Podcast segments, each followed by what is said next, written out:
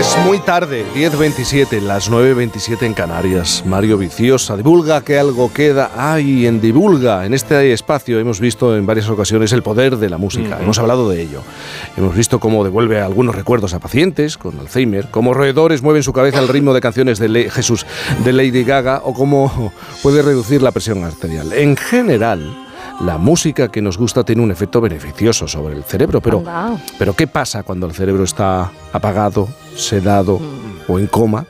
Bueno, pues un pequeño experimento realizado en el Hospital de la Princesa de Madrid ha abierto un camino interesantísimo para la investigación de los estímulos cerebrales. A los pacientes les pusieron música, pero no cualquier tipo de música.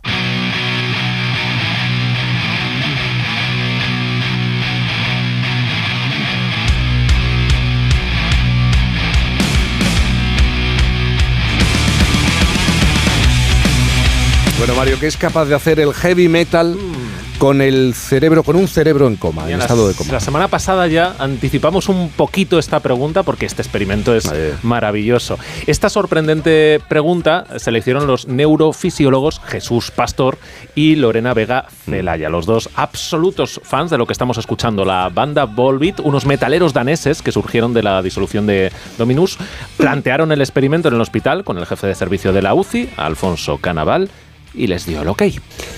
Déjame que hagamos un pequeño viaje por el Hospital de la Princesa y, nos lo cuenten los propios doctores.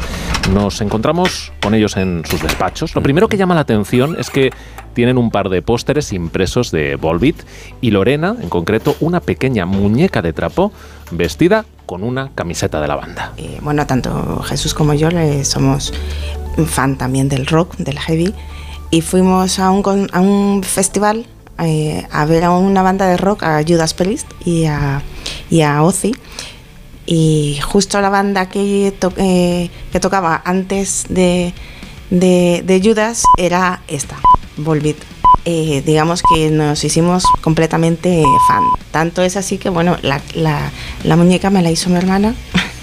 es la música con la que trabajamos eh, yo es la música que tengo siempre en casa, que mi hijo siempre me dice, ¿vas a volver a poner Volviendo otra vez? sí, hijo, voy a volver a poner Volviendo otra vez.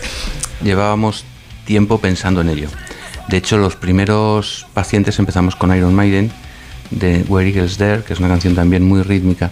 Todo esto viene del el año 93 o 94, que durante un curso de doctorado un profesor nos dijo que la actividad repetitiva tenía capacidad de sincronizar el tálamo. El tálamo. Ay, el tálamo es un poco nuestro gran procesador del mundo que nos rodea, esa puerta de entrada. Pero nos vamos a ir a otra puerta, salimos eh, de aquí, nos vamos virtualmente a la UCI, como cuando hicieron el experimento.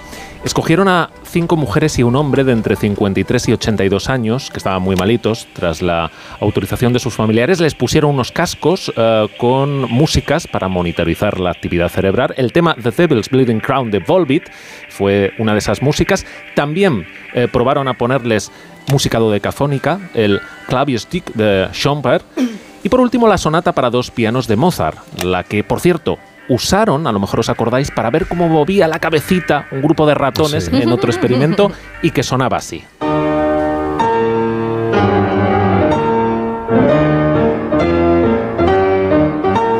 Esperábamos que lo que más fuera a activar el cerebro fuera Mozart. Y, lo que hace es, al revés, disminuye la actividad cerebral. Eso podría ser muy bueno en aquellos casos en los que lo que queremos es que el paciente tenga menos actividad cerebral. Estaríamos eh, dando un tipo de, digamos, neurorehabilitación distinta que un paciente que lo que queremos es estimularle. En, eh, las otras músicas, el caso de, fundamentalmente en Volbeat, lo que hemos encontrado ha sido un aumento en todo el cerebro, tanto en la parte derecha como en la parte izquierda, y aumentan bandas lentas y las bandas más rápidas, que son las bandas que, tienen su origen en la actividad propiamente de la corteza cerebral. Y en el caso de, de, mm, de Schoenberg, la música, el resultado fue es una, una mezcla, porque fundamentalmente eh, se ha resultado ha tenido capacidad para activar la parte derecha del cerebro, el hemisferio derecho, y no ha activado mucho el hemisferio izquierdo.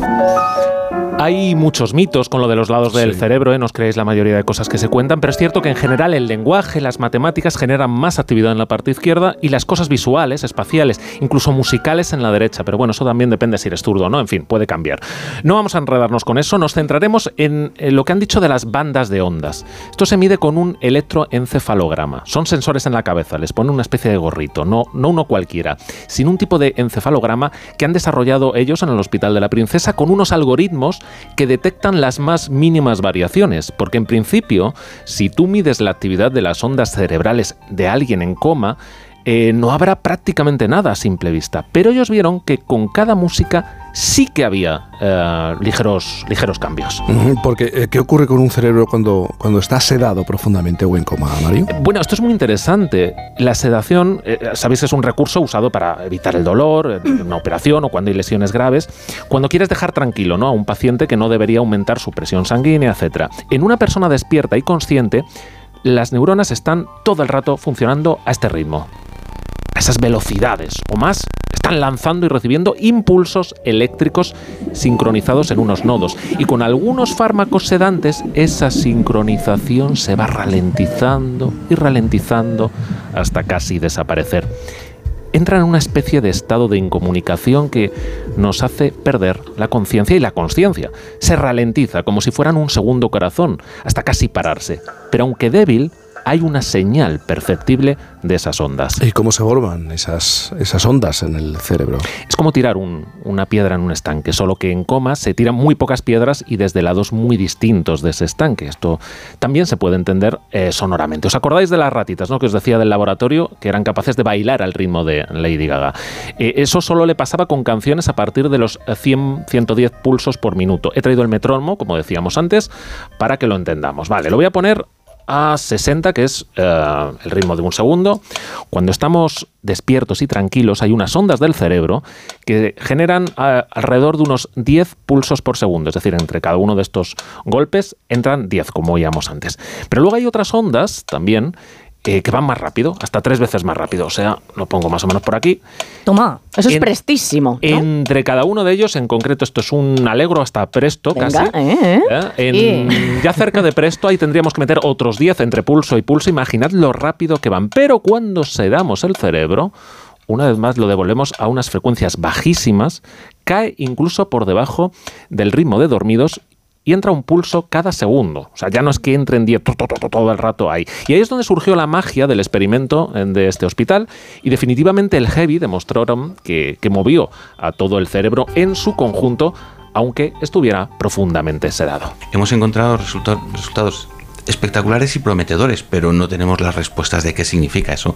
Claro, yo creo que, bueno, de momento, mm, como dice Jesús, es un estudio piloto, que sí, el heavy es bueno y que independientemente de que tengas ese gusto musical, pues es bueno para, activar la, la, corteza. Otra cosa es que mm, la utilices para un tipo de paciente o para, o para otro. Bueno, hay que decir que estos pacientes a priori no les gustaba el heavy, porque claro, hubiera sido un sesgo. Si te gusta el heavy, pues incluso en coma eso eh, te estimula. En estos casos, ¿para qué puede ser útil? Bueno, pues para despertar a alguien de su sedación puede ser útil el heavy, incluso, como digo, aunque no sea un apasionado del heavy metal. Y al contrario, podríamos usar a Mozart justo para ralentizar, para bajar esa presión intracraneal. Lo que sí está demostrado es que la música que nos gusta tiene ese efecto beneficioso entre quienes están sedadas. Y ni os cuento entre quienes estamos despiertos. Los, los espectros cerebrales en experimentos que se han hecho son espectaculares cuando oímos la música que nos gusta.